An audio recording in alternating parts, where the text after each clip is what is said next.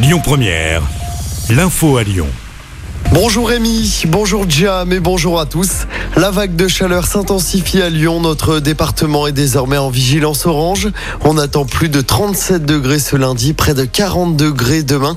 15 départements de l'ouest du pays ont même été placés en vigilance rouge à la canicule. Des records de chaleur devraient tomber dans de nombreuses villes françaises. Et qui dit chaleur dit pollution. Chez nous, le niveau information recommandation a été activé par le préfet du Rhône. Pas de mesures contraignantes pour l'instant, mais seulement des recommandations, notamment pour les automobilistes, avec un abaissement de la vitesse sur les grands axes. Promis aux Français à l'été face à l'inflation galopante, le projet de loi sur le pouvoir d'achat et son paquet de mesures de soutien arrive à l'Assemblée nationale.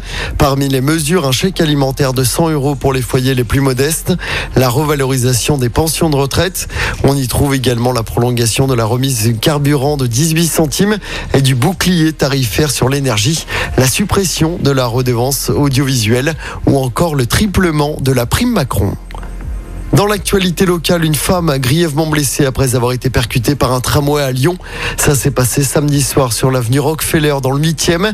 Selon le progrès, la septuagénaire aurait traversé sur les voies alors que le conducteur du tram venait de klaxonner pour l'alerter.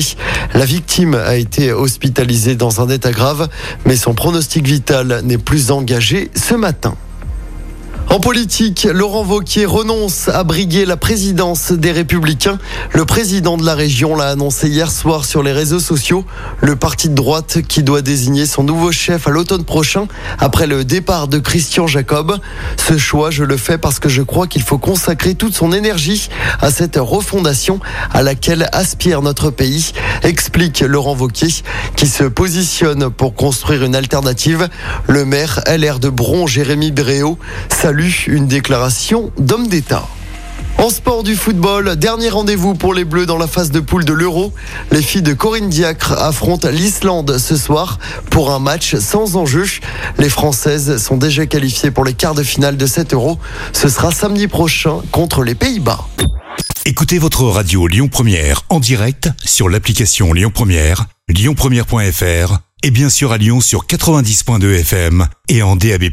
Lyon Première